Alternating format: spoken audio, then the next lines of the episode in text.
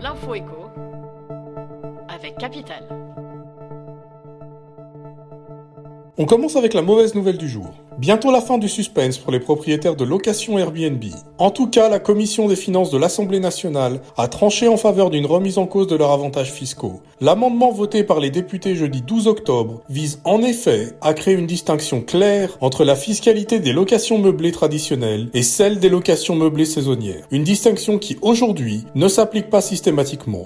Plus d'infos sur notre site.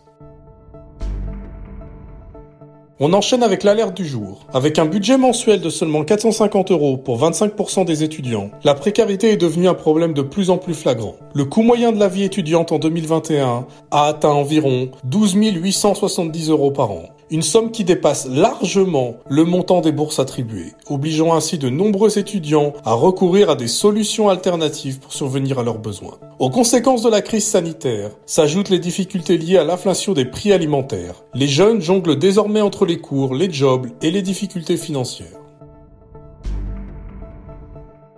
On poursuit avec l'info pratique. Agnès Pannier-Runacher a présenté son second plan de sobriété énergétique jeudi 12 octobre la ministre a ainsi posé les jalons d'un plan thermostat, avec un objectif simple, que tous les foyers soient équipés d'un thermostat connecté d'ici le 1er janvier 2027. Ces petits boîtiers reliés à votre smartphone permettent de mieux piloter votre consommation, c'est-à-dire de régler la température à distance et programmer les plages horaires de chauffage pour qu'elles correspondent à votre présence dans le foyer. Mais entre le prix d'achat de l'appareil et sa pose, la facture peut vite grimper.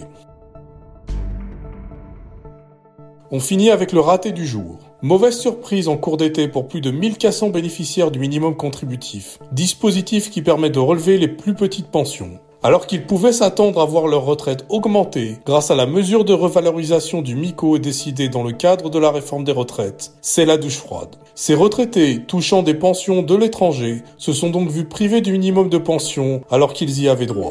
Une erreur qui serait due à un problème informatique. Depuis, la situation est rétablie, ou presque. Plus d'infos sur capital.fr.